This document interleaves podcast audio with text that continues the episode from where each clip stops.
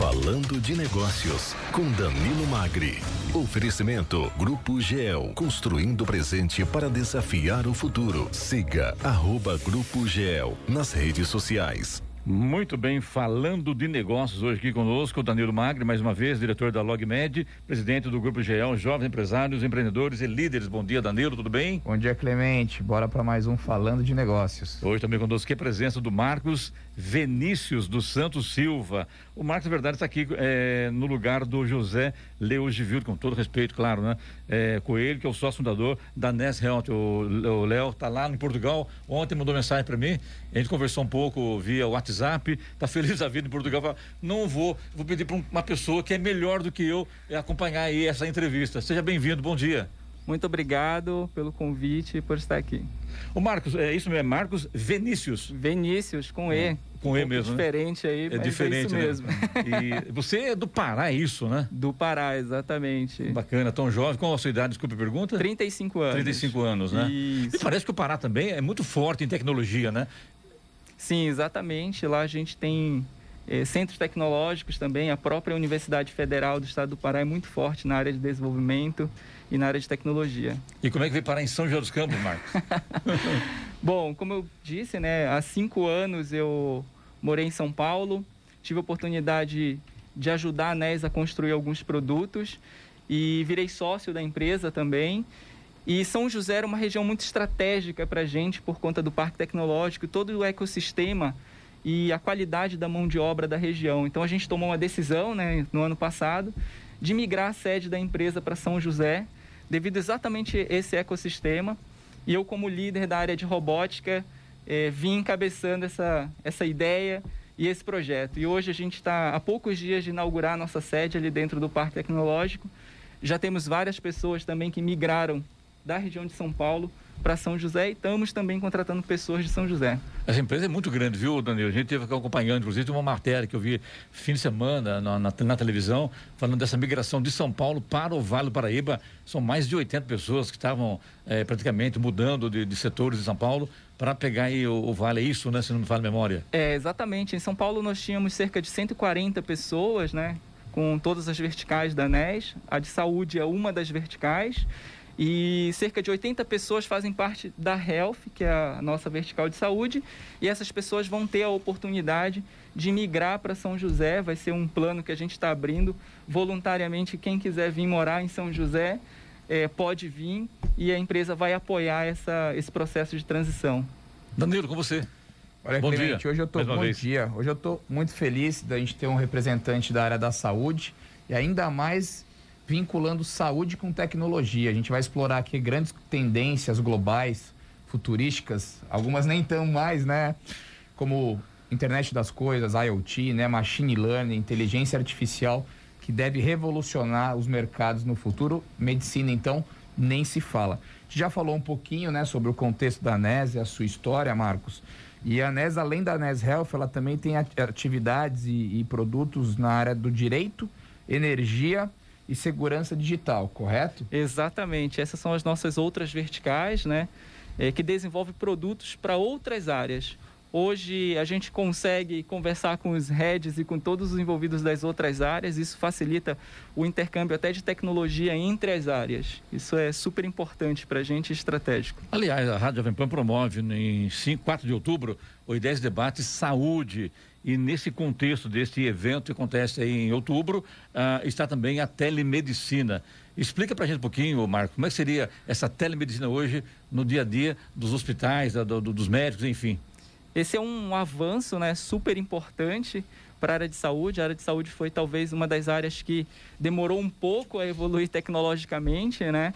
E a telemedicina é sensacional. Eu há poucos dias acabei fazendo inclusive uma consulta remota com um médico e assim, eu ainda não tinha passado pela experiência, apesar de desenvolver esse tipo de tecnologia, e é sensacional, porque você consegue resolver muito facilmente algumas, algumas situações do dia a dia, sem precisar ir em um pronto atendimento ou em um hospital.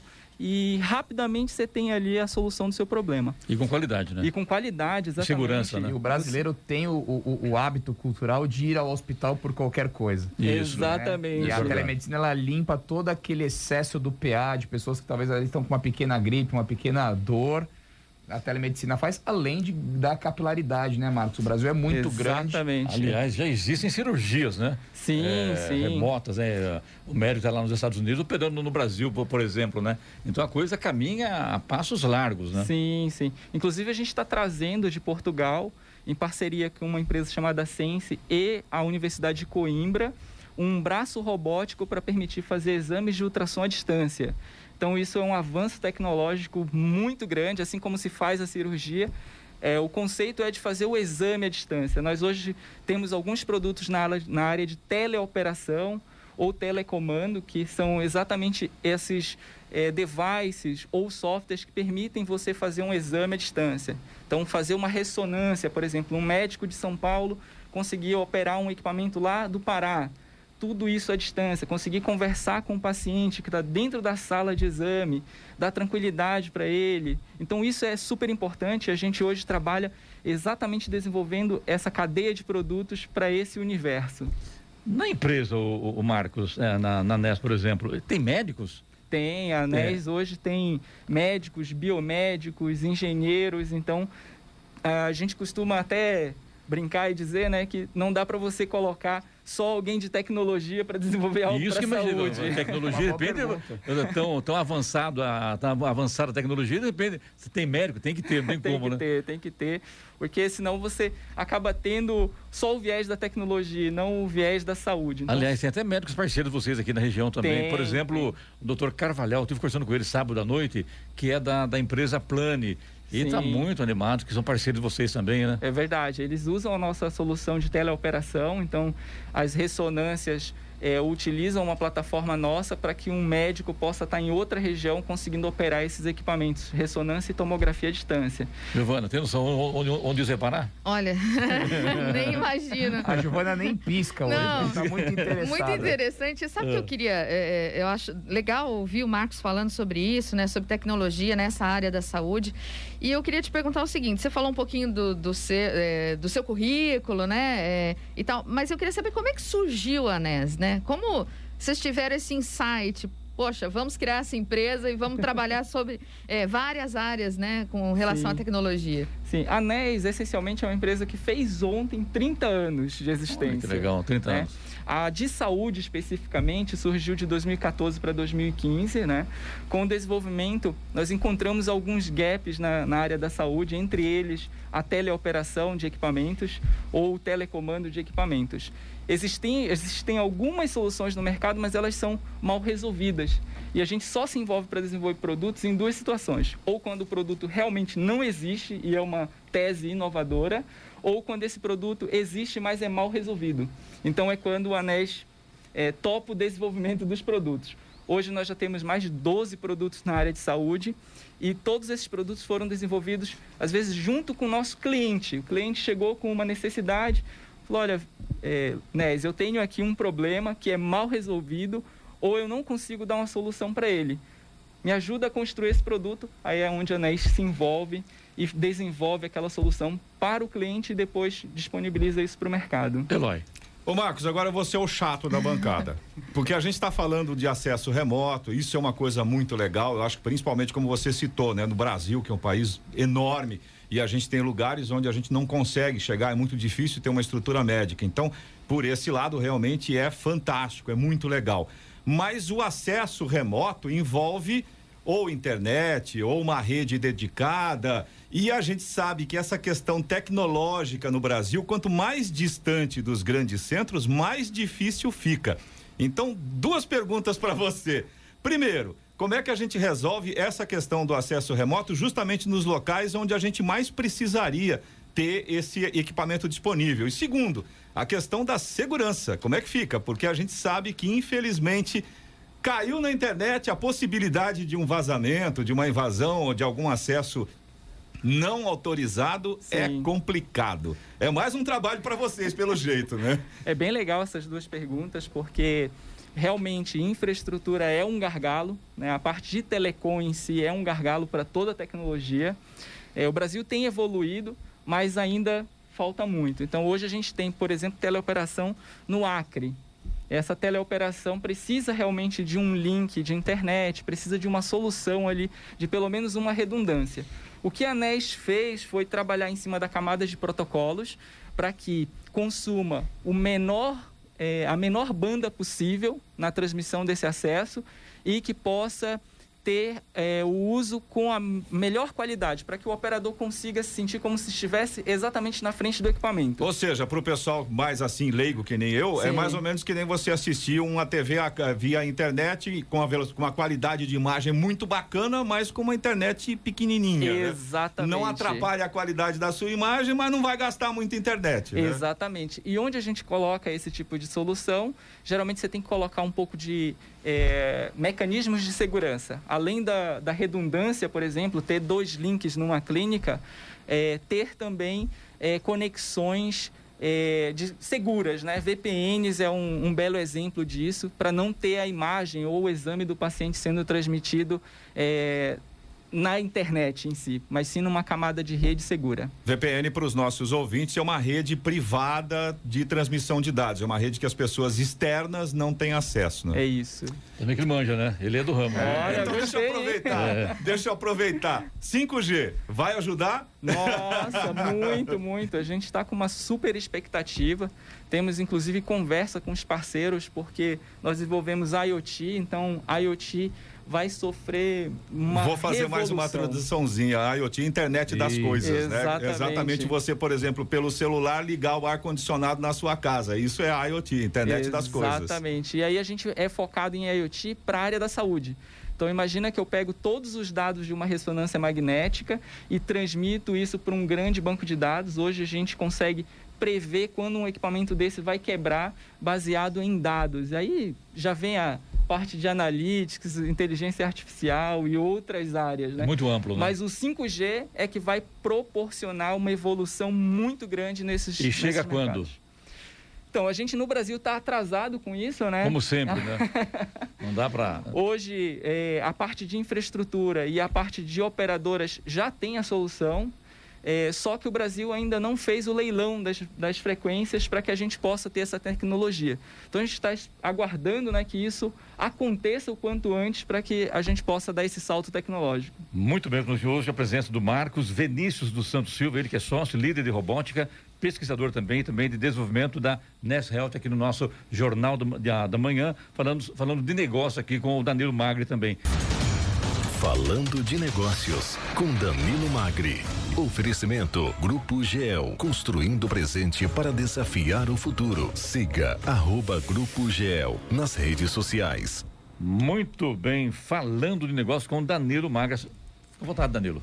Quem sabe faz ao vivo, né? Hoje vocês estão demais. Vocês pegaram as melhores perguntas da pauta já. O, o Eloy com a, com a isso porque eu não vi o que estava na pauta. Com conhecimento de internet. A culpa é lá... do Marcos. O Marcos fica levantando as ideias aí e a gente vai junto. Quando o convidado é bom, o papo de, flui. Deixa eu só fazer uma pergunta pro Eloy agora, tá? é, é importante, não, viu, Marcos? O entrevistado é o Marcos. Não, não, não, não, não. Eloy, você está há quanto tempo na área de informática? Fala para mim, vai. Para mim não, pro ouvinte do Jornal da Manhã. Nossa que é importante senhora. isso. Porque, olha, vai me entregar é, assim na cara dura, né? Na cara dura, na cara Quer ver? Eu vou falar pro Marcos, ele vai dar risada. Aí é. você vai ter uma ideia. Eu sou da época do DOS, do IBM. Deve fazer tempo. Do isso. Prológica, 80 e alguma coisa, acho que ah, 88, 89. Você Mas olha, é muito legal. Marcos? Não, não, nasci em 87. Pronto, aí tá mais um agora. Perdido na mão do Clemente. Danado. Eu acho que bacana o seu, o seu, trabalho aqui na rádio, inclusive na área de informática também, é, é sensacional. Deu algum problema, chama o Eloy. Né? Nem já queria chamar o Geraldo, que chama o Eloy, né, o Eloy? Legal, hein? Então, então, com você, Danilo. Não, mas é muito verdade. É. Eu tenho um exemplo prático, né? Eu sou da área da saúde, há uns 5, 6 anos atrás eu trabalhei com telemedicina ou com, por menos, produtos que iniciavam a teleoperação. E eu, naquela época era o começo do 4G e realmente o delay era algo até perigoso né? Sim. Você tem um delay ali nas operações e, e era difícil para o médico que estava em loco acompanhar.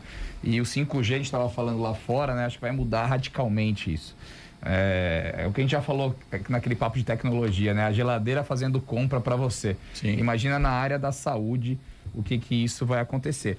Mas eu acho que a gente, a gente tem dois pontinhos aqui que a gente falou durante a, a, a entrevista que talvez não seja de conhecimento de todos os ouvintes, porque ninguém tem obrigação de saber tudo, principalmente dessa área de TI. A gente falou de IoT, que é a internet das coisas, né? Explicamos, mas também a gente abordou muito o conceito de machine learning e inteligência artificial. Né? Eu acho que o machine learning é até uma evolução já da, da inteligência artificial. E, e, a NES trabalha muito com isso, né? Os produtos têm esse, esse DNA. Sim. E queria que você explicasse um pouquinho também quais são essas revoluções tecnológicas. Sim, sim. Hoje a NES, em parceria com algumas universidades, tá? Em especial a Federal Rural do Pernambuco, a gente mantém cerca de 25 bolsistas na área é, de inteligência artificial que desenvolve é, teses sobre os nossos produtos. Então, um exemplo é a parte de IoT. A gente coleta hoje um parque de 139 ressonâncias no Brasil de dados maciços. Esses dados vão para a cloud e esses engenheiros de dados e de machine learning começam a desenvolver algoritmos. Hoje a gente tem colhido bons frutos, dentre eles prever com uma diferença de 4 a 5 horas quando um equipamento desse vai quebrar. E isso é um avanço muito grande, porque às vezes um equipamento desse quebrado representa custo para a unidade, o paciente que fica é, sem o seu exame. Então, prever isso com uma antecedência é sensacional. E esse time que desenvolve esses algoritmos é, tem desenvolvido, além da quebra de equipamento, é, prever o tempo de vida daquele equipamento com mais exatidão. Então, quando é mais importante eu fazer uma manutenção naquele equipamento ou quando é legal trocar aquele equipamento, substituir ele porque ele está me gerando um custo maior. Isso, no final, vai refletir em redução de custo para o paciente em determinados procedimentos ou exames, porque você aumenta a vida útil ou melhora aquele equipamento. Ou Isso. seja, a inteligência artificial é o que o Eloy fazia, começou a fazer lá nos anos 80. Você, você programa e daí a inteligência artificial é uma programação inteligente, mas Exatamente. ela é de alguma forma fixa. Exatamente. Machine Learning é a máquina que aprende com os erros dela. Exatamente isso. E hoje a gente tem N casos, tem alguns ainda que eu nem posso comentar aqui porque são ainda segredos de negócio, mas são extremamente legais e importantes. Mas fica à vontade, aqui não tem ninguém ouvindo, é. não. Pode falar, né? Só para nós aqui. Só para nós aqui. Né? aqui. Oh, não tem como, falando de negócio aqui, te perguntar. Em termos de valores, quanto hoje vale, quanto vale uma empresa dessa? Quando chegaram a, a ter esse patamar? Como é que foi lá o início de vocês, assim, em termos de, de, de, de investimento? É, por exemplo, logicamente, nesse momento, é, despertou muita gente a vontade de partir para essa área também. Como fazer, Marcos? É, é um processo um pouco difícil, né? Porque a gente no Brasil tem pouco incentivo, né, para desenvolvimento tecnológico, principalmente quando a gente fala de desenvolvimento de hardware, é quase inexistente. Você até consegue alguns investimentos, mas a maioria, a grande maioria vem de investimento privado, é, onde você é, ou tem que conseguir num banco para financiar ali a tua, a tua ideia, né? E não é ou, é barato, né? E não é barato, você acaba pagando juros altíssimos e isso é um custo. Anéis, obviamente, por já ter toda essa bagagem, foi um pouco mais fácil, então acabou tomando financiamento para o desenvolvimento de alguns produtos é, com capital próprio e isso ajudou o desenvolvimento mais rápido dos produtos. Mas não é a realidade da grande maioria né, dos investidores, principalmente das startups. Hoje, elas acabam sendo aceleradas por outros fundos, mas ainda é iniciativa privada ali apoiando o incentivo a isso. Mas é realmente difícil, tá? É um investimento muito maciço. Hoje a gente tem um custo bem elevado, principalmente com importação, compras de componente, até uma coisa que atrapalha a gente.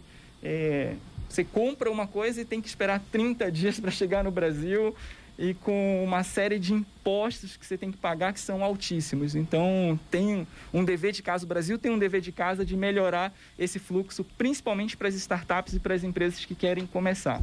Mas hoje é muito difícil. E para quem quer começar na área, faz o quê? Então, vocês estão contratando, vocês contratam? Sim, Como é que funciona isso? Sim, hoje, como eu te falei, né, a gente está aberto, abrindo várias frentes tá, de, de contratação.